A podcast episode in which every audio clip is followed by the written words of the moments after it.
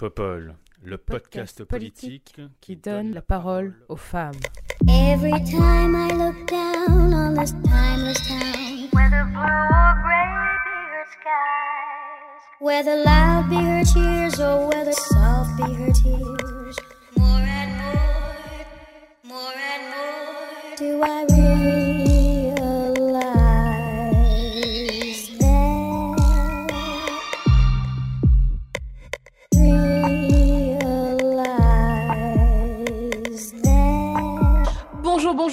bienvenue sur ce neuvième épisode de la deuxième saison de Popol. Et pour ce neuvième épisode, j'ai le plaisir de recevoir Marie-Xavière Vauquier. Bonjour Marie-Xavière. Bonjour, Comment vas-tu? Ça va très bien. C'est dimanche, c'est chouette. Et je suis... Ouais, c'est vrai. Est-ce que tu pourrais nous parler de toi, s'il te plaît?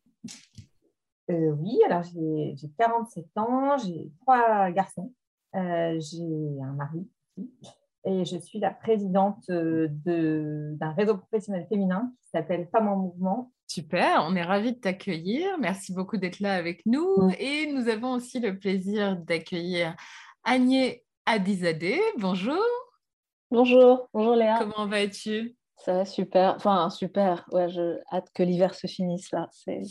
Ouais, Il en est plus, temps. c'est rude aujourd'hui. Le temps Ouais, est ouais. Pas très agréable. Hier, il faisait beau, c'était cool. Mais aujourd'hui, ouais, Ouais. ça craint un peu. Est-ce que tu nous parlerais de toi, s'il te plaît?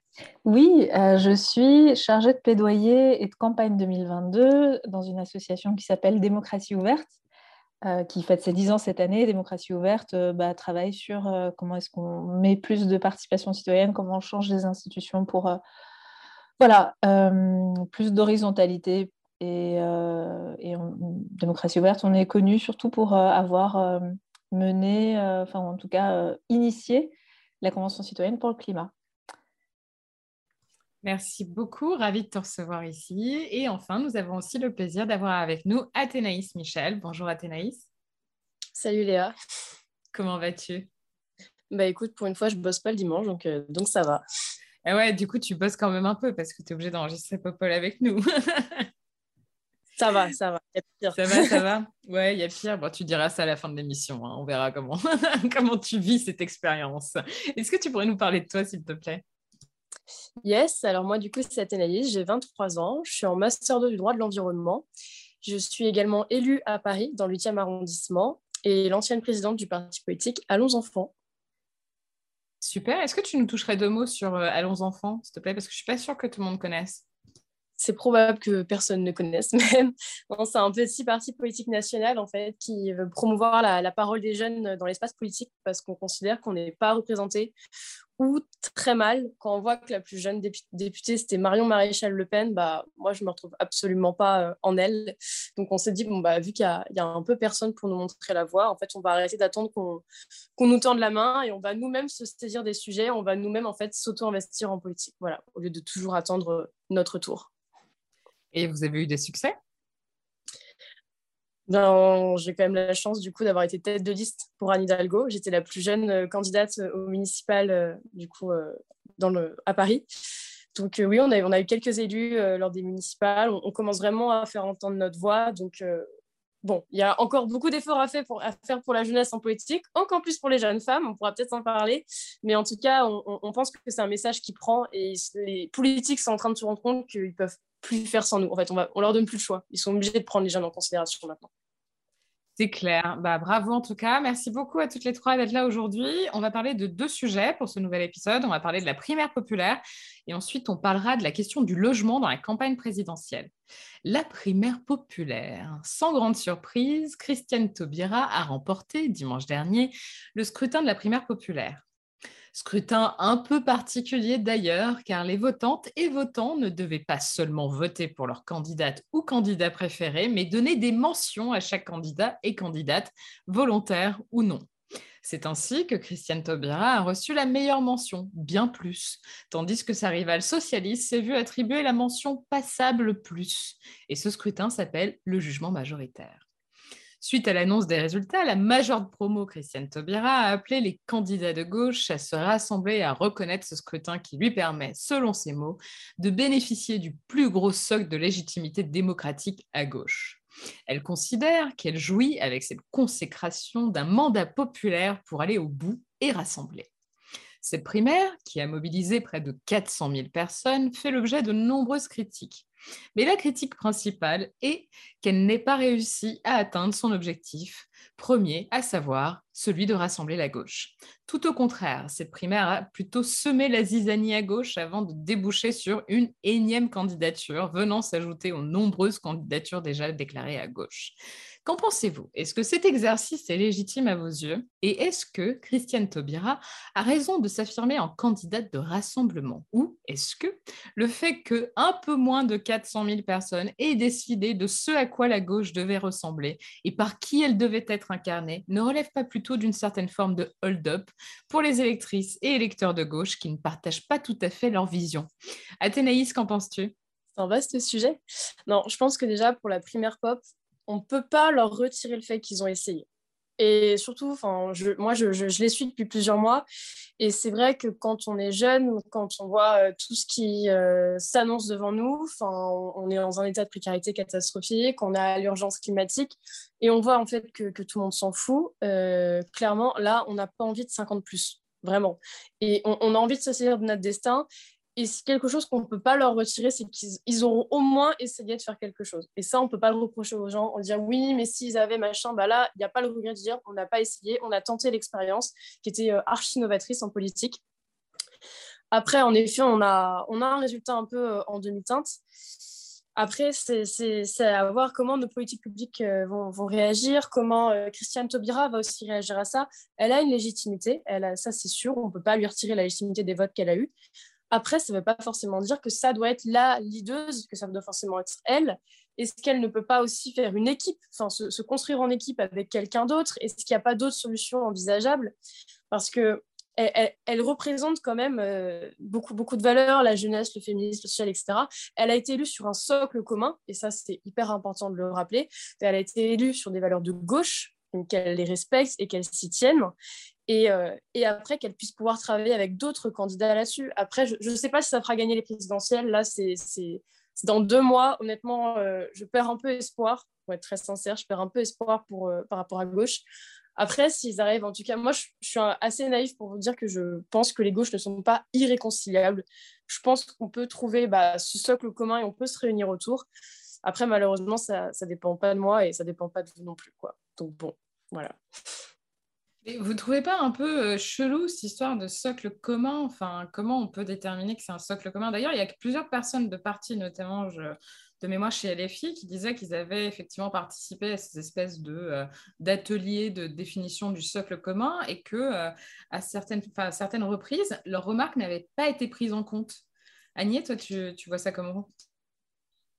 Écoute, l'intérêt, enfin, l'intérêt du socle commun, en tout cas, c'était de poser les urgences et euh, avoir ce truc de, il y que ce soit urgence sociale, environnementale et également démocratique, il y on peut s'entendre sur ça.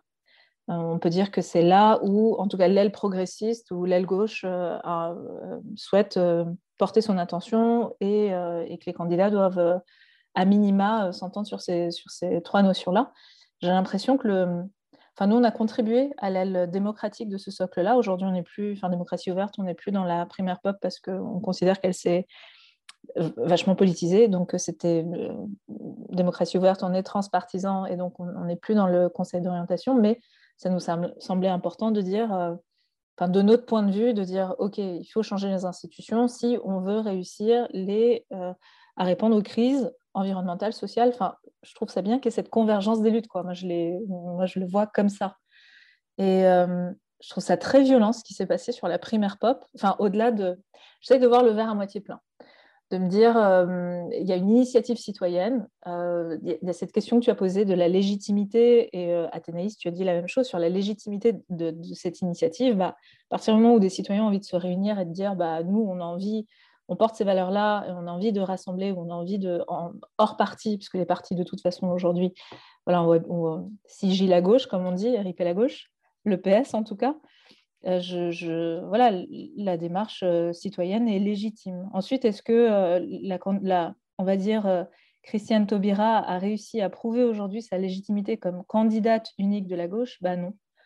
Ça, ça, on peut dire que ouais, là, c'est compliqué ou en tout cas qu'on n'y est, pas encore. Et ce que je trouve très violent, mais après, c'est en fait, ce constat de dire euh, la, politique est violente, quoi. Et que le, j'avais entendu quelqu'un de la première pop dire euh, pour, se, pour euh, détruire l'anneau, enfin, tu vois, c'est cette analogie du Seigneur des Anneaux, pour détruire l'anneau, il faut se saisir de l'anneau. Et donc, c'est rentrer dans le jeu des présidentielles, les, jeux, enfin, des, des, des, tactiques, des, des, manigances ou des manipulations politiciennes. Et en fait, c'est rentrer dans le jeu. Et c'est là où, pour moi, il y a un truc qui est. Je ne sais pas si on veut détruire le, régime présidentialiste, qui pour moi est le plus, la plus grosse faille de cette Ve République à bout de souffle. Bah là, j'ai l'impression que la primaire pop, en tout cas, participe de, cette, de ce cirque médiatique-là et, enfin, et, continue cet emballement autour de qui est l'homme ou la femme providentielle qui va sauver la France. Et c'est là où, pour moi, c'est un peu rideau, quoi. C'est un peu, bah non. enfin, je, il y a un truc qui, on, est dans, on, aboutit encore à cette impasse-là, et les Français ne s'y intéressent pas. Enfin, je, je me disais, c'est génial, ça fait trois semaines, on entend moins parler de Zemmour, il y a la primaire pop partout dans les médias. Euh, verre à moitié plein, super, on fait du vote au jugement majoritaire, allez, on change de système et bravo la primaire pop. Puis je lis, des, enfin, je lis un sondage IFOP, euh, c'est genre euh, seulement un Français sur deux a évoqué la présidentielle avec ses proches. Et la chute d'intérêt, elle est de 10 points par rapport à l'élection de 2017. Donc, en gros, je me dis, mais la France s'en fout. je veux dire, la primaire pop, on entre nous, on en parle, machin. Mais, euh, D'ailleurs, c'est une des critiques, une des principales critiques qui a été faite à la, à la primaire populaire, c'est d'être une espèce d'entre-soi euh, de gens euh, social-démocrates, quoi, en quelque sorte. C'était un peu. Et avec quand même un profil CSP, urbain. et ça, c'est clair qu'on peut pas, on, on, peut pas leur, on peut pas leur enlever ça. après, sur, sur le fait que quand même la majeure partie des, des candidats euh, de gauche ne le reconnaissent pas. C'est quand même un, vrai problème, non, euh, Marie-Xavier Qu'en penses-tu? Euh, Oui, ben, moi, moi j'ai participé, je me suis inscrite en fait. Je suis inscrite assez tôt. Inscrite, alors, moi, politiquement, j'étais plutôt centriste et là, je bascule plus centre-gauche, on va dire. Et je m'étais inscrite parce que je me disais que n'importe quelle opportunité euh, qui euh, envoyait le message que les gars, là-haut, va falloir un petit peu mettre vos égos de côté et vous entendre. Parce qu'il y a tellement de gens, il y a tellement de gens qui n'en peuvent plus et qui vous demandent juste de présenter une tête, parce que Athénaïs l'a très bien dit, euh, et, et, Annie aussi, en fait, l'élection présidentielle aujourd'hui, c'est une tête. Voilà, on vote pour une personne, et cette personne, en fait, Là, aujourd'hui, elles sont toutes là à dire euh, c'est moi la meilleure, euh, c'est moi euh, l'élu, etc., etc. Mais, sauf qu'on n'est pas bête, quoi. on sait compter et on voit bien que dans les élections, ça ne donne rien. Et, et, du coup, c'est complètement démoralisant. Alors, moi, j'avoue, j'avais complètement loupé ce truc de ah oui, c'est pour Taubira, je ne sais pas quoi. J'avais vu vaguement passer dans certaines discussions sur, sur des groupes. Euh, et puis bingo, elle gagne, elle gagne de rien. Quand on regarde, en fait, elle, elle, elle, va, euh, comment dire, euh, Jadot au poteau euh, d'une très courte tête, en fait. C'est ce que j'ai cru comprendre en, regardant un peu dans le détail. Et, et, du coup, ça a décrédibilisé le truc parce que, parce que sinon, c'était quand même 400 000 personnes qui s'inscrivent. Le processus d'inscription était assez complet.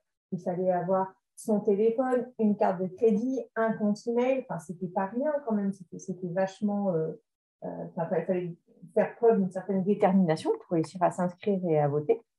Euh, et, et, voilà, et je trouve que c'est vraiment dommage. Et, pour moi, en plus, enfin, ouais, voilà, comment dire, Taubira, je connais plein de qualités, mais pour moi, elle est vraiment associée à 2002. Enfin, je, pense que je suis la, seule qui, qui avait le droit de vote euh, parmi nous quatre euh, en 2002.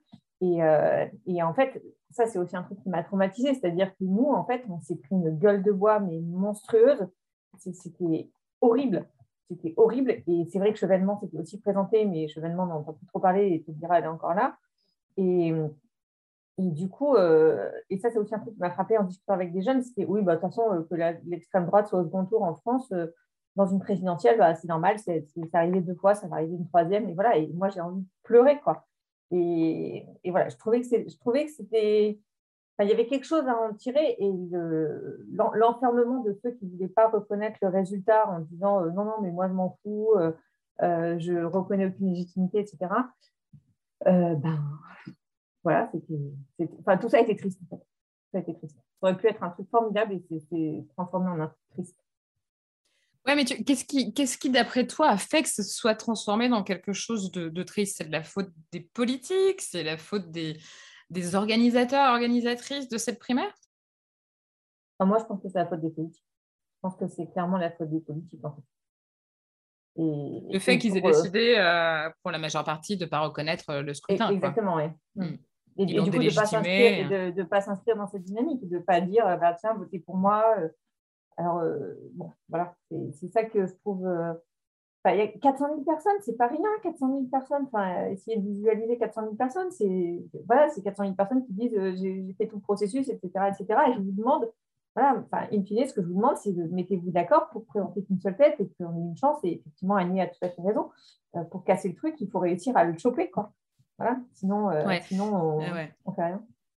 400 000 personnes, effectivement, on le rappelle, hein, c'est plus, que, euh, plus que la primaire, euh, la primaire des Verts, euh, la primaire écolo. Donc, c'est vrai que ce n'est pas, pas négligeable, mais c'est quand même beaucoup moins que la primaire socialiste de 2017, où il y avait plus de 2 millions de personnes, ou la primaire LR aussi de 2017, qui, pareil, avait mobilisé beaucoup, beaucoup, beaucoup de monde. Athénaïs, pour toi, c'est le signe de quoi cette, cette tentative de la primaire populaire et ce semi-échec. Qu'est-ce que, qu'est-ce que ça évoque pour toi? Qu'est-ce que ça, qu'est-ce que ça dit? Bah, J'aimerais bien rebondir sur ce que disait Annie parce qu'elle dit quelque chose de très très pertinent sur la violence en politique. Et du peu d'expérience que j'ai, tout ce que je vois, c'est juste des rapports de force constants, des, concours euh, à qui euh, va euh, faire plus peur à l'autre, etc. C'est, c'est, et c'est du coup, ça revient aussi à notre régime présidentialiste, mais c'est tellement de violence et c'est que ça. Et c'est vrai que moi aussi, ça m'a assez choqué la violence que se sont pris les gens de la primaire pop. Alors, bien sûr, elle n'était pas parfaite. Bien sûr, il y a plein de choses à améliorer, il y a plein de choses qui n'allaient pas. Mais comme je disais, au moins, ils ont essayé et, ils se sont pris mais des, de, de, la haine sur les réseaux sociaux, du harcèlement, etc. Mais je me suis dit, mais pourquoi en fait? Est-ce que c'est parce qu'ils s'attaquent à des appareils politiques et à des choses qui peut-être nous dépassent parce qu'on est autour des, élections présidentielles et que du coup on a des enjeux d'ego, de pouvoir euh, Parce qu'après les présidentielles, tu as les législatives et donc du coup c'est des négociations euh, qui est du coup est dans les sondages pour pouvoir faire les meilleurs négos pour les législatives et du coup qui va pouvoir garder son poste? Enfin, c'est des choses assez caricaturales que je, peux vous dire, mais, mais je vous jure que c'est ce que je vois, en tout cas c'est ce à quoi j'assiste et je pense que je suis pas loin de la réalité dans ma caricature. Et ça m'a fait peur et, est-ce que du coup, ça vient pas du coup de notre système, euh, du fait que oui, vu qu'on est au niveau des présidentielles, qu'il y a aussi l'histoire de, primes majoritaires après pour les législatives, qu'il y ait tout ça, qu'on fonctionne que par des rapports de force, euh, et aussi par rapport à l'argent. Euh, législative, il faut savoir que c'est ce qui permet d'avoir des subventions publiques quand on est un parti politique. Donc en fait, il y a ces enjeux-là aussi derrière. C'est-à-dire que même si on n'a pas d'élu, après on a de l'argent.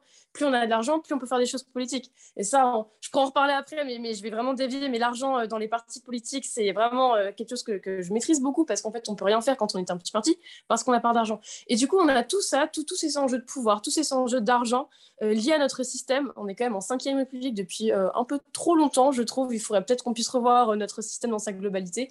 Et je pense que c'est tout ça qui fait que maintenant, on n'arrive pas à se rassembler. On, a ce, système qui, qui, va nulle part et qui, euh, bah, du coup, passe à côté de tout, en fait. Donc oui, on a l'urgence climatique, l'urgence sociale, mais qu'est-ce que vous voulez faire avec un système pareil euh, sur ces sujets-là, en fait?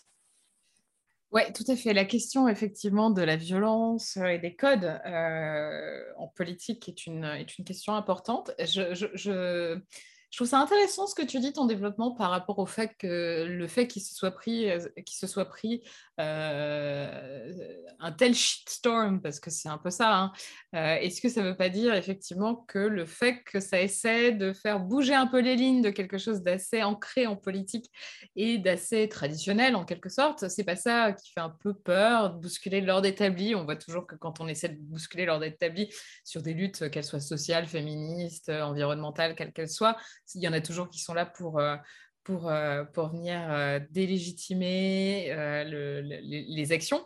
C'est n'est pas inintéressant. Après, moi, je peux comprendre aussi qu'il y a un certain nombre de personnes qui se disent bon, bah, écoutez, vous êtes bien sympa, mais euh, Taubira, elle a, elle a fait R pendant cinq ans et là, elle débarque et ça y est, c'est c'est celle qui va nous sauver alors qu'elle s'est enfin, quasiment retirée de la politique, qu'elle débarque avec un programme qui est parfaitement vide, euh, alors qu'il y en a qui bossent depuis des années sur quelque chose de très solide et qui vraiment croient en euh, la victoire en 2022. On peut comprendre que ça saoule quelques personnes, ça c'est clair. Enfin bon, bref. Euh, Agnès, tout à l'heure, ce que tu disais qui me semblait vraiment super intéressant, et j'aimerais bien qu'on revienne là-dessus.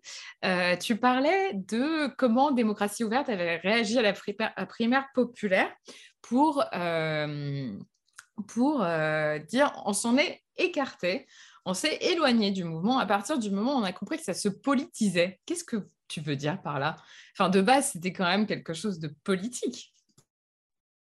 De base, c'était euh, quelque chose qui s'adressait, on va dire, à, l'ensemble de l'aile, moi j'appelle ça progressiste, puisque gauche, c'était aussi de dire, ce socle commun ou ce que la primaire pop défend, ça devrait aller même au-delà de la gauche. Et, c'est ça le plaidoyer qu'on porte chez Démocratie ouverte, c'est de dire, OK, on se doute que extrême droite va pas être très... Euh, on a une campagne qui s'appelle Faire gagner la démocratie et nous, on porte un, ensemble de mesures pour changer les institutions, mettre euh, la démocratie locale. Euh, tu parlais, Athénaïs, du financement des partis politiques, ça en fait partie. Julie Akagé, d'autres organisations euh, Anticorps, euh, enfin, je ne vais, pas, tous les citer, mais des think tanks sont venus aussi voilà, collaborer et dire OK, le système est grippé, bloqué, de quoi on a besoin pour que, ça, pour que les choses bougent et qu'est-ce qu'on qu'est-ce a envie de pousser auprès des partis et des candidats et de tous les partis, de tous les candidats. Donc, on fait aussi, bien des,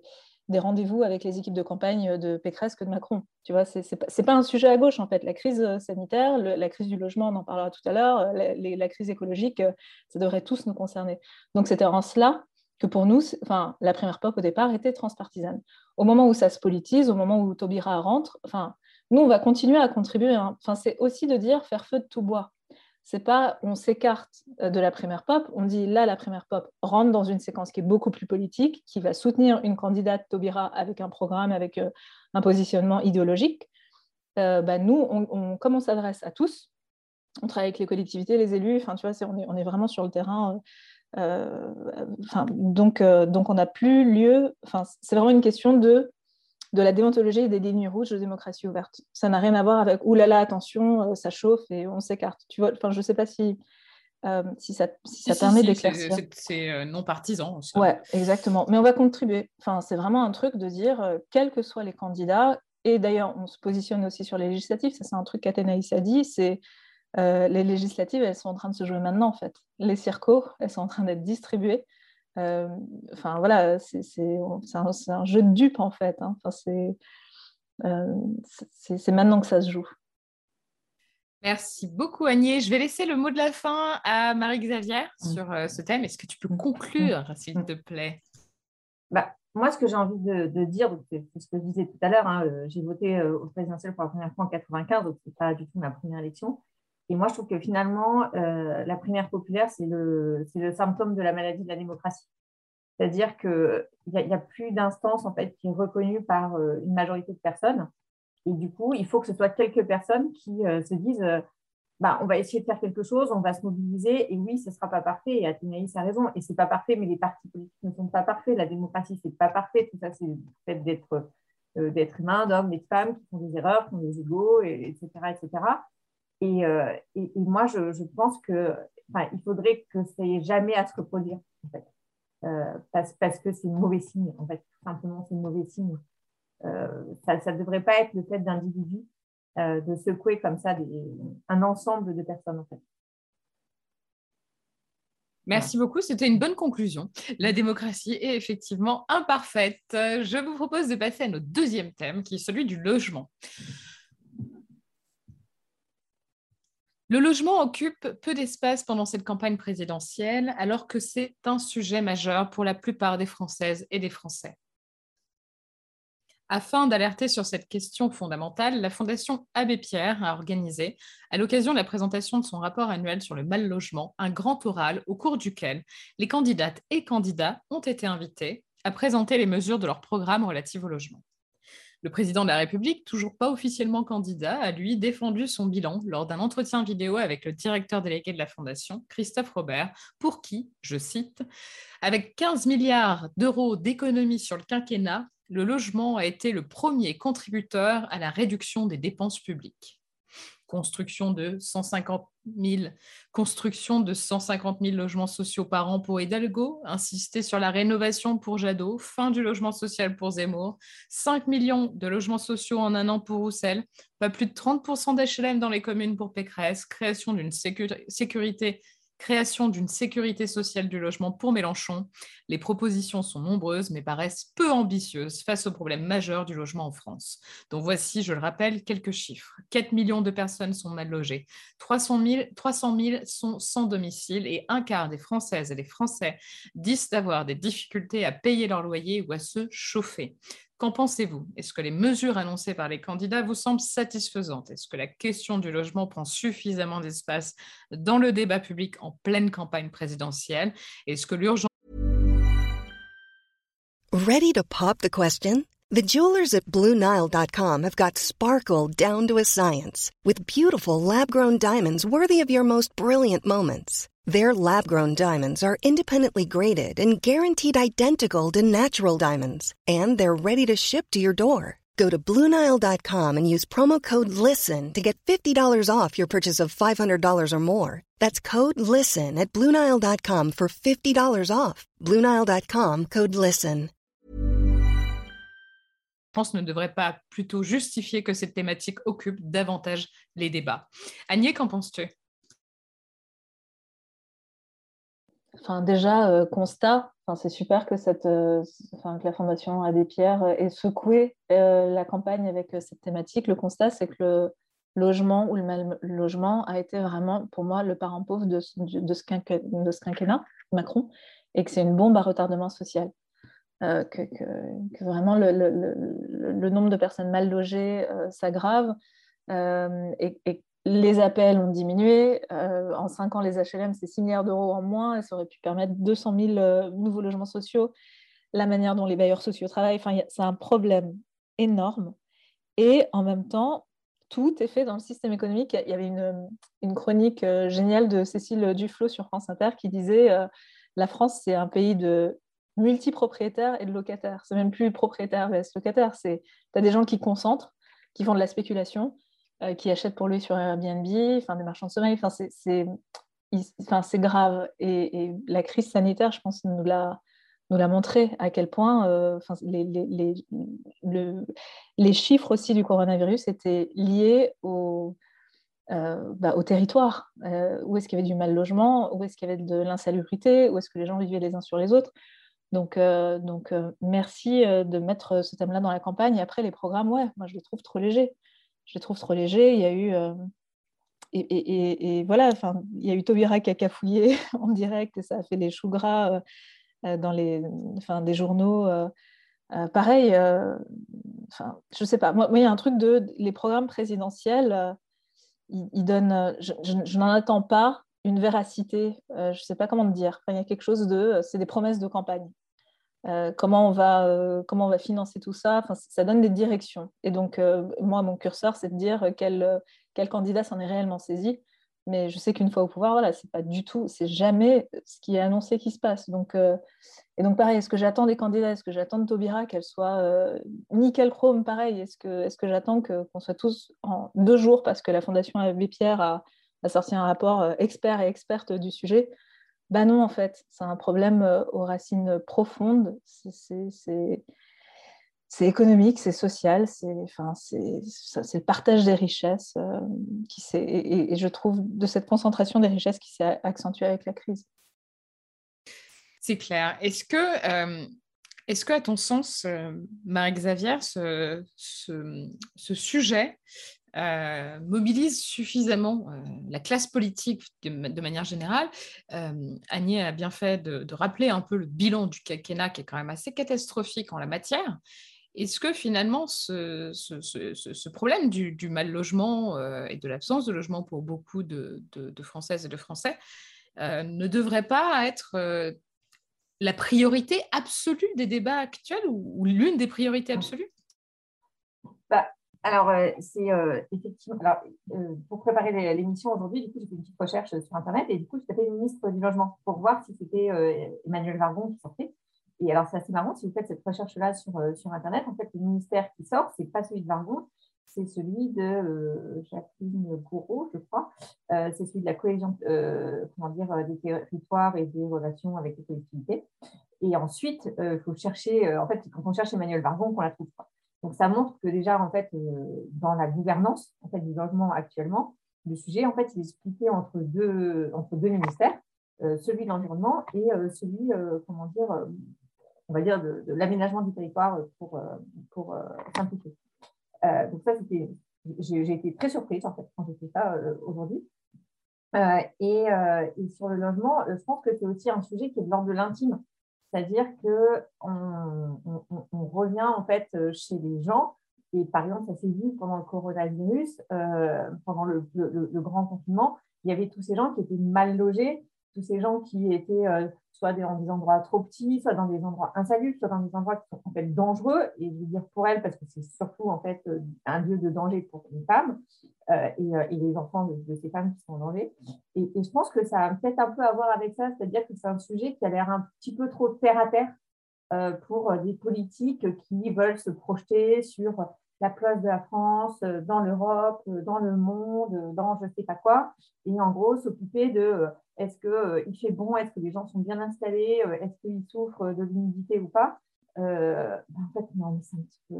C'est pas, pas, de notre niveau, quoi, les gars. Soyez un peu sérieux. On est là pour, pour du régalien, quoi. On n'est pas là pour, pour savoir si chez Madame Michu, oui, est-ce qu'elle a calfeutré toutes ses fenêtres parce qu'en fait, elle n'arrive pas à payer son chauffage et du coup, elle laisse de l'humidité et du coup, tout le monde est malade dans la famille, mais, ça n'intéresse personne, quoi. Je, pense qu'il y a un peu de ça, en fait. Et, et voilà, et, effectivement, la campagne présidentielle, je pense qu'on a tous hâte que ça se termine pour qu'on entende, euh, comment dire, euh, moi j'ai masqué euh, un certain mot dans mon fil Twitter pour me faire des, vacances de l'esprit, parce que sinon c'est juste intenable. Et effectivement, non, ça ne prend pas du tout la place que ça prend, mais, je pense que c'est aussi un, un, sujet de. Ouais, bah, c'est un sujet de bobonne, quoi. Je suis tout à fait d'accord avec toi. Et d'ailleurs, euh, pour avoir bossé sur cette question justement du discours politique, de, euh, des codes virilistes dans la politique en France pendant des mois, euh, j'ai remarqué qu'en fait, les thèmes euh, comme celui que tu, que, tu, que tu cites, donc le logement, mais d'autres, hein, l'environnement, la santé, des choses comme ça, sont des thèmes qui finalement ne sont pas super virilistes. Et du coup, ben, c'est pas cool de parler de ça pour les hommes qui sont là à faire des combats de coq sans cesse. Du coup, ils vont parler de quoi? Bah, Ils vont parler des, trucs, des vrais trucs de bonhomme, quoi. Ils vont parler de sécurité, ils vont parler de la chasse, ils vont parler de ceci, ils vont parler de cela. Mais effectivement, je crois que tu as raison. Il y a un peu un mépris euh, d'un certain nombre de thématiques dans le débat public actuellement, et je suis tout à fait d'accord avec toi. Athénaïs, tu, vois les choses comment de ton côté par rapport à cette question du logement? Tu partages cette, euh, cette vision des choses que Xavier vient de décrire? Bah, je pense que déjà, pour une fois, et ça change un peu, vu, euh, un peu la tête du débat public, on parle, oui, de, vrais sujets. Parce que moi, j'en peux plus d'entendre parler du wokisme, etc. Enfin, franchement, je sature et c'est pas ça qui change ma vie. Euh, par contre, moi, je suis étudiante. Donc, euh, en fait, le logement, c'est quelque chose de très transversal. Donc, en tant qu'étudiante, moi, je n'ai pas regardé que la section logement. Je vais aussi regarder, OK, est-ce que vous voulez un RSA jeune? Est-ce que vous voulez l'ouvrir aux jeunes? Qu'est-ce que vous faites pour lutter contre la précarité des jeunes? Euh, en tant que personne qui est souvent en maraude, euh, donc moi, le logement, ça va être aussi la partie qu'est-ce que vous faites pour l'ASE parce qu'il y a quand même 40% euh, des personnes sans abri bah, qui viennent de l'aide sociale à l'enfance. Donc, c'est quoi votre programme pour l'ASE? Ils ont 18 ans, vous les mettez à la rue, enfin, qu'est-ce que vous faites? Non, non, c'est vrai que quand, ils ont 17 ans, on les met dans les hôtels. C'est pas pareil quand même. Non, moi, en fait, c'est trop, trop transversal et on peut pas se focaliser sur juste la section logement d'un programme euh, d'un candidat. Il faut qu'on puisse regarder tout ce qui va autour. Parce que euh, la question du logement, c'est quelque chose qu'on va retrouver même dans l'environnement par rapport à la rénovation énergétique, etc. Donc en fait, on ne peut pas juste segmenter, tiens, on va regarder les trois, les trois petits euh, bullet points qu'ils ont mis euh, sur la section. Il faut pouvoir regarder ça dans, dans un ensemble. Quoi. Et c'est vrai que c'est une vraie saison, c'est le sujet du quotidien de tout le monde là.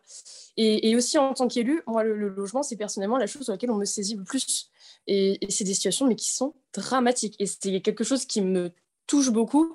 Là, j'ai reçu encore un mail la semaine dernière. Je vais essayer d'aider de, quelqu'un, un jeune migrant, un jeune migrant afghan, qui là, euh, du coup, euh, perd le logement qu'il avait en ce moment. Il me dit, bah voilà, euh, moi, je viens de trouver un travail et tout en France, mais là, je perds tout. Qu'est-ce que je fais, en fait? Et c'est que des, questions comme ça. C'est des familles. Oui, il faut que je m'occupe de mes parents, sauf que là, j'ai viens de perdre mon emploi avec la crise du Covid. Qu'est-ce que je fais? Et c'est que, et c'est des situations, mais c'est dramatique. Et on reçoit des mails dramatiques et on fait notre mieux à notre échelle je, rappelle, je suis conseillère d'opposition dans un arrondissement. Je fais de mon mieux, je fais vraiment de mon mieux. J'essaie de les aider à monter les dossiers, etc. Mais malheureusement, c'est, j'ai pas toutes les clés en main et c'est pour ça que c'est le sujet pour moi euh, quasi prioritaire, un des plus gros sujets prioritaires. Et en fait, j'ai l'impression qu'ils balaient ça d'un revers de main. Ah ouais, c'est vrai, il y a le rapport qui est sorti, il faut quand même qu'on y réponde d'histoire 2 parce que là, ça va faire un petit peu la une dans les journaux pendant une semaine. Et en fait, après, on, s'en fiche, alors qu'ils ne comprennent pas que c'est, que c'est quelque chose qui, va, qui doit se retrouver dans tous les points de leur programme. Tout à fait, c'est vraiment un sujet euh, qu'il faut considérer comme étant une question transversale, un peu comme les questions sociales, les questions environnementales. C'est des choses effectivement qu'il faut, euh, qu'il faut voir euh, dans, dans, sa globalité. Et ce n'est pas ce que font d'ailleurs les candidats dans leur programme. Quand tu regardes de près ce qu'ils proposent, effectivement, c'est un peu des mesures. C'est pour ça que je, parlais d'ambition par rapport aux, mesures qui sont en, introduction, aux mesures qui sont proposées. L'ambition est finalement assez assez basse, puisqu'on ne prend pas ça comme une question effectivement transversale qui vient toucher tout un pan, euh, enfin divers pans, pardon, de, de, nos vies et de nos quotidiens. Euh, ça, c'est certain. Annie, est-ce que tu veux, euh, tu veux réagir là-dessus? Oui, enfin, hyper d'accord. Merci Athénaïs enfin, de, le voir comme un problème systémique. Il y avait ce truc de dire le logement, c'est de l'ordre de l'intime aussi. Moi, je pense que c'est éminemment politique. Enfin, si, tu, si ton poste de dépense, et c'est ce que le, rapport de la Fondation montre, euh, le poste de dépense, mais aussi tes postes de dépense en, énergie. Enfin, la précarité énergétique euh, touche de plus en plus de personnes. Si ce poste de dépense augmente, en fait, les gens sont en mode survie. Si tu es en mode survie, tu n'as pas le temps de t'intéresser à la politique. Je veux dire, les, endroits, enfin, il y, a plein d'endroits où euh, garder enfin, en tout cas, cette, aggravation de la précarité, elle est liée aussi à la manière dont les citoyens peuvent dire j'ai du temps ou pas pour autre chose, pour euh, m'investir euh, socialement dans des associations et pour me saisir de la question euh, démocratique. Enfin, il y a aussi, enfin, je vous rappelle, le, berceau des Gilets jaunes, c'est la France pavillonnaire, la France des ronds-points, la France de la périphérie.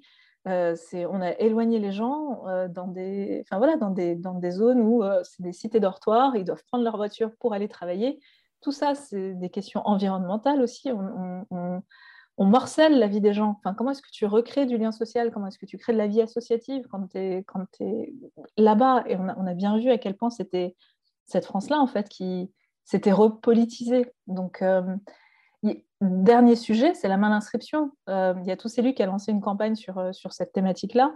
La, mal, la malinscription, elle touche deux grosses catégories de personnes. Les personnes en situation précaire qui déménagent tout le temps, et aussi les étudiants jeunes qui, pareil, euh, n'arrivent pas à se loger, euh, changent tout le temps de ville, de lieu. Euh, enfin voilà, en ça, c'est éminemment politique. Il y, a, énormément de choses. Je pense, aussi à un autre exemple, c'est les, enfin, le community organizing, donc comment les, habitants se réapproprient la politique et, leurs moyens de subsistance. À Barcelone, c'était autour des expropriations c'est ce qui a repolitisé, c'est ce qui a nourri le municipalisme à Barcelone. C'est les habitants, à un moment, ont tiré les chaises euh, en bas dans la rue euh, parce que pour, pour se passer euh, les, les, enfin, les, techniques ou les tactiques pour éviter toutes ces expropriations en masse. Donc, donc ouais, c'est tout sauf de l'intime pour moi.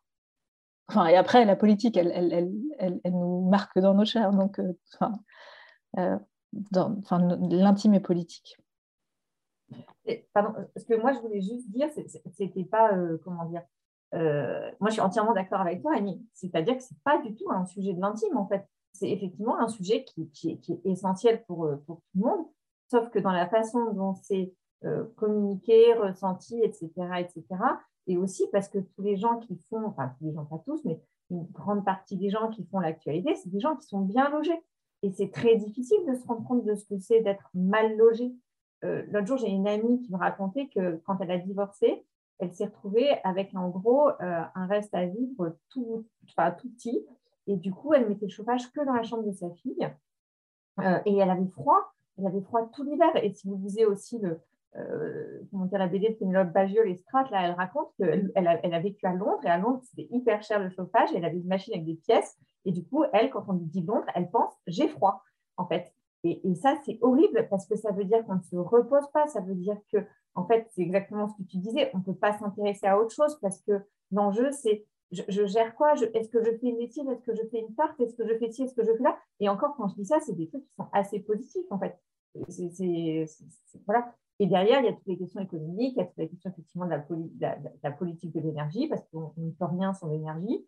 Euh, et, oui, ça ne devrait pas être de l'ordre de l'intime, mais c'est comme ça que c'est, euh, euh, je pense, ressenti par ceux qui ont la parole. Alors qu'effectivement, c'est un problème qui est plutôt systémique et assez, assez global. Athénaïs, je peux te laisser la parole pour conclure sur ce thème, s'il te plaît? Non, mais je, rejoins ce qu'elles ont très bien expliqué. Et en fait, c'est aussi juste lié au fait qu'on a aussi des dirigeants et dirigeantes, mais surtout des dirigeants qui sont complètement déconnectés de notre réalité. Enfin, moi, je rigolais alors que c'est absolument pas drôle, mais je disais, ah bah, je pense que j'étais la seule candidate euh, dans une mairie à vivre dans 9 mètres carrés, euh, sous les toits, hyper mal isolée, avec euh, des, la, moisissure à des endroits. Je, rigolais ça comme ça. Je sais que c'est absolument pas drôle parce que voilà, j'aime bien essayer de rire un peu de, de, mes malheurs. Il faut bien, mais, mais c'est quelque chose. Voilà, moi, je je, sais ce que c'est. Donc, quand j'allais dans la rue parler aux gens de, plusieurs thématiques, je disais non, mais je ne vous parle pas de haut ou machin. Je sais combien ça coûte une baguette de pain. Je, sais à quel point là, c'est difficile avec le Covid. Vous avez peur de, vous avez peur de perdre votre taf bah, Moi aussi. Donc, on a les mêmes galères. voilà. Et je pense que rien qu'un discours comme ça, alors après, ça ne veut pas dire qu'il faut qu'il y ait que des gens dans la précarité qui soient euh, euh, nos dirigeants, mais en tout cas, euh, ce, ce pied dans la réalité, en tout cas, qui puisse être beaucoup plus sur le terrain et que ce ne soit pas juste des chiffres mais vraiment qu'ils puissent voir aussi que c'est une réalité en fait. Il y a des gens derrière tout ça, il y a des vies derrière tout ça, et, d'arrêter d'être toujours dans une petite bulle élitiste où en fait tu es juste complètement déconnecté de ta réalité, et en effet tu vas faire des politiques publiques bah, à côté des réalités parce que tu n'as plus du tout le, pied dedans, tu es complètement, es complètement à l'ouest. Donc Et ça, d'ailleurs, euh, le gouvernement actuel excelle particulièrement en la matière. Il faut bien le dire, hein, on peut leur reconnaître euh, Très bien. ça. Merci beaucoup pour cette, euh, pour cette conclusion qui nous ramène au réel et c'est assez important. Bravo Athénaïs effectivement. Rappelons qu'il y a des vrais gens derrière tous ces chiffres et euh, derrière ces politiques au quotidien euh, qui doivent être réfléchies et menées euh, pour tout le monde, toutes et tous, de manière, de manière la plus juste possible. Merci beaucoup. On va passer à vos actualités, aux actualités que vous souhaitiez partager avec nous aujourd'hui. On va commencer avec toi, Marie-Xavier. De quoi voulais-tu nous parler, s'il te plaît? Alors, moi, je voulais parler de deux choses qui ont été évoquées un peu précédemment sur effectivement la mal-inscription et la non-inscription. Euh, c'est que euh, moi j'étais, alors je ne suis pas élue, mais j'étais assesseur. En fait, j'ai tenu tenu des bureaux de vote euh, en tant qu'adjointe, etc. Et il n'y a rien de pire pour un assesseur en fait que de voir des bureaux vides, des gens qui viennent participer au compte-gouttes et à la fin de la journée de recompter cinq fois pour être sûr que ah oui tiens non nécessaire, on n'a pas dépassé les 35% de vote à ce, à ce scrutin. Euh, et donc, euh, donc voilà, donc, euh, je suis en train de rédiger une petite tribune que je vais mettre sur LinkedIn, je pense, et dans laquelle je proposerai mes services pour aider ceux qui n'arrivent pas à s'inscrire, en fait, qui trouvent ça un peu trop compliqué ou je ne sais pas quoi, parce que, parce que je, vais essayer de participer à nouveau comme, comme assesseuse. Et, et, voilà, et je veux qu'il y ait plus de gens qui viennent voter parce que parce que pas possible en fait. surtout quand on est une femme et quand, bon bonsoir, ma grand-mère, n'avait pas le droit de vote quand elle avait mon âge. Euh, enfin, ou quand j'étais moi, parce que c'est pas si vieille, mais euh, enfin, purée les filles, mais, mais motivez-vous, bougez-vous les fesses, allez voter, emmenez vos enfants et montrez-leur à quoi ça ressemble un bureau de vote. Je vais arrêter de taper sur mon bureau, pardon. Et, euh, et, voilà, et, voilà. Et ce qui réjouit le cœur aussi quand on est assesseur, c'est de voir des gens qui viennent voter avec leurs jeunes enfants pour désacraliser le bureau de vote voilà, c'est un endroit sympa, c'est un endroit avec des gens souriants qui passent leur dimanche et tout. Donc, s'il vous plaît, les gens, euh, inscrivez-vous, venez voter. Si vous ne savez pas comment faire, euh, contactez-moi, vous y arriverez, il n'y a pas de souci. Et je vous aiderai parce que c'est primordial. Et euh, le deuxième truc, c'est un petit peu plus léger. J'ai deux copines à Lyon qui, qui, lancent en fait un café euh, un café atelier vélo féministe, vegan, écolo, technique. Et donc, il y a une collecte en cours et euh, ça s'appelle le café Pogno. Et donc, elles ont déjà atteint un premier palier, mais, euh, voilà, elles, rassemblent, elles rassemblent du sous pour lancer leur café qui sera un endroit hyper accueillant pour toutes les femmes etc., etc. J'ai trop hâte d'y aller. Donc, donc voilà, donner des sous pour le café Pogno. Excellent, merci beaucoup. Tu nous tiendras au courant. Moi, je vais à Lyon régulièrement ah parce que ma maman habite à Lyon. Ah. donc, bah, j'irai y passer une petite tête. voilà, je t'enverrai le lien de la, de la collecte. Avec plaisir. Merci beaucoup, Marie-Xavier. Agnès, de quoi voulais-tu nous parler, toi, s'il te plaît? Euh, mon actu, mon actu, c'est que je, suis, je vais, je, vais, bientôt accoucher de mon premier enfant. Ouais. Et du coup, même là, euh, je suis en train de me politiser à balle. Enfin, enfin tout est, enfin, ouais, tout est, tout est politique. Félicitations. Merci. Mais du coup, ça me rend encore plus, euh, encore plus féministe. Je crois que c'est un sujet où, enfin, voilà, c'est quand tu creuses un peu, tu te rends compte à quel point, euh, enfin, ouais, il y, a un chemin politique à faire même là-dedans, surtout dans la maternité, que ça, encore une fois, ça touche à l'intime, la politique nous traverse. Et euh, tu parlais de dépatriarcaliser, enfin, la politique ou la société dépatriarcalisée, c'est pas juste dire on veut plus de meufs, on veut des quotas, on veut 50% de femmes, euh, des jeunes, des vieux. Enfin, c'est de dire c'est changer la manière dont la politique est faite, que ce soit pas descendant, que ce soit pas euh, ce soit pas en haut, c'est pas un, papa ou une maman providentielle qui décide, mais c'est, enfin, pour parler de mal logement, si on laissait les gens qui le vivent au quotidien euh, dire de quoi ils ont besoin, bah, c'est ça pour moi la démocratie participative.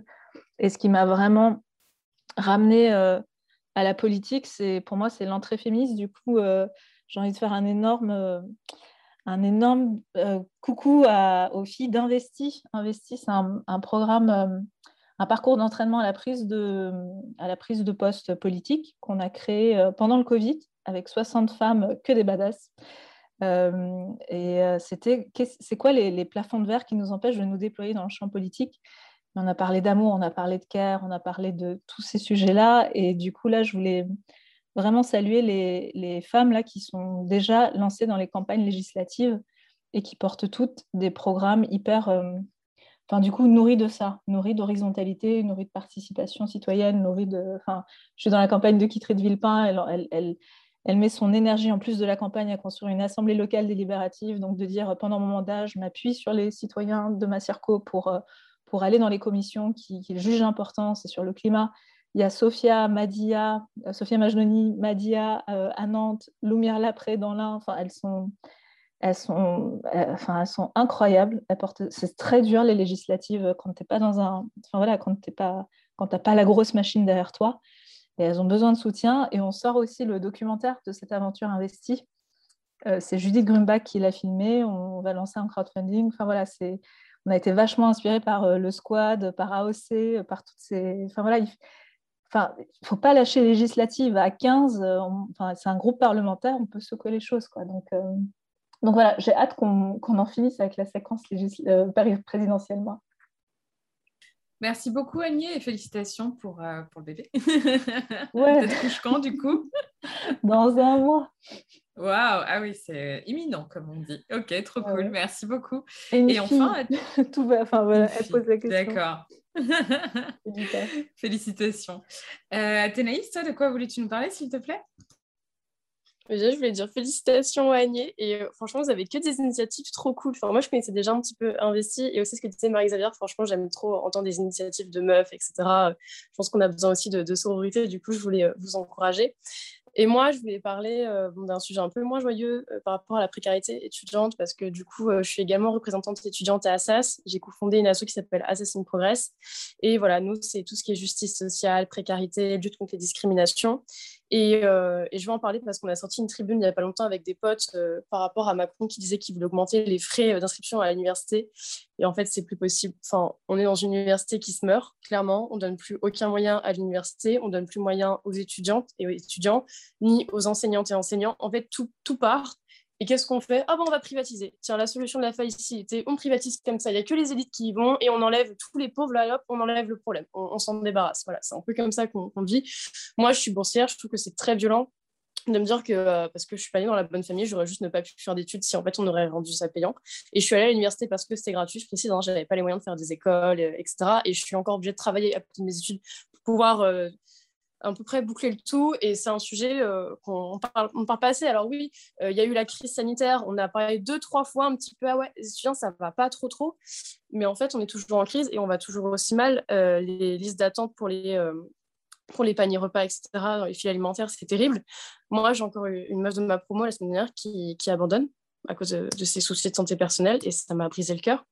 Euh, la moitié euh, des étudiants que je connais sont sous médoc et on n'en parle pas, on n'en parle jamais, il y a un gros tabou et, j'essaie vraiment d'en parler euh, à mes potes pour qu'on arrête de dire c'est pas bien de prendre des médocs, etc. Non, enfin, si on les prend, déjà, c'est pas anodin. Si on est autant à en prendre, c'est clairement pas quelque chose d'anodin. Et il faut qu'on en parle pour se dire qu'on n'est pas tout seul. Et du coup, aussi dire aux étudiantes et étudiants qui vont pas trop bien, mais vous n'êtes pas tout seul. On est tous ensemble. Il faut vraiment qu'on reste solidaires parce que s'ils n'ont pas envie de nous, nous écouter, on ne va pas leur donner le choix en fait. On leur dire bah on va pas on va pas se laisser mourir en fait. Vous n'allez pas pouvoir nous, éradiquer ou je sais pas. Enfin non, on est des êtres sensibles. On, a envie d'avoir un avenir. C'est pas vous qui allez décider ou pas de notre avenir. On va se saisir de ces sujets-là et on va pas se laisser abattre. Et donc pouvoir voilà dire à tout le monde que vous n'êtes pas tout seul. Et aux politiques n'en ont rien à foutre, bah qu'on va pas vous laisser le choix en fait. Moi je compte clairement pas me laisser faire sur ces sujets-là. Donc euh, soyez prêts. Ouais, bravo. Et effectivement, il faut être sacrément déter parce que là, ça pue vénère. Effectivement. Merci beaucoup Athénaïs, c'était important de rappeler ça aussi. Merci beaucoup à toutes les trois d'avoir participé à ce nouvel épisode de Popol. C'était un véritable plaisir de vous recevoir. Je rappelle que la semaine prochaine, il n'y aura pas de Popol le dimanche soir. Enfin, si, il y aura un Popol, pardon, mais un Popol un peu particulier. Ce sera un Popol qu'on a enregistré en live au point éphémère vendredi soir et qui sera diffusé donc dimanche. Donc, ce que je fais, c'est que je vous invite déjà à venir nous rejoindre au point éphémère pour écouter ce podcast en live qui sera particulier puisqu'on parlera d'un seul thème. On parlera des violences sexuelles et sexistes en politique avec euh, Rose Lamy de Préparez-vous pour la bagarre, Nelly Garnier euh, qui est élue euh, à la région Île-de-France, élue les Républicains, et Fiona Texer, Fiona qui est l'une des initiatrices de la tribune et du mouvement MeToo politique. Donc je vous invite à nous rejoindre pour voir ce live. Et si jamais vous n'êtes pas à Paris ou vous n'êtes pas à Paris ou que vous ne pouvez pas venir, sachez que normalement si tout va bien et que l'enregistrement ne foire pas, vous pourrez réécouter épisode le dimanche soir dans vos oreilles sur toutes vos plateformes de podcast préférée. Je vous embrasse et je vous dis à très vite.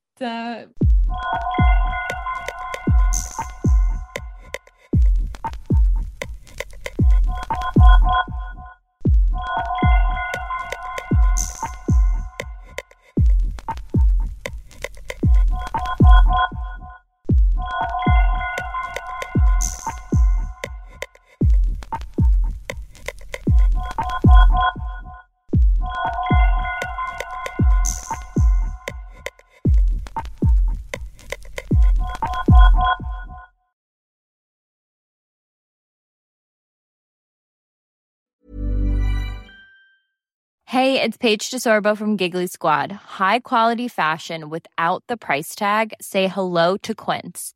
I'm snagging high-end essentials like cozy cashmere sweaters, sleek leather jackets, fine jewelry, and so much more. With Quince being 50 to 80% less than similar brands. And they partner with factories that prioritize safe, ethical, and responsible manufacturing. I love that. Luxury quality within reach. Go to quince.com slash style to get free shipping and 365 day returns on your next order. Quince.com slash style.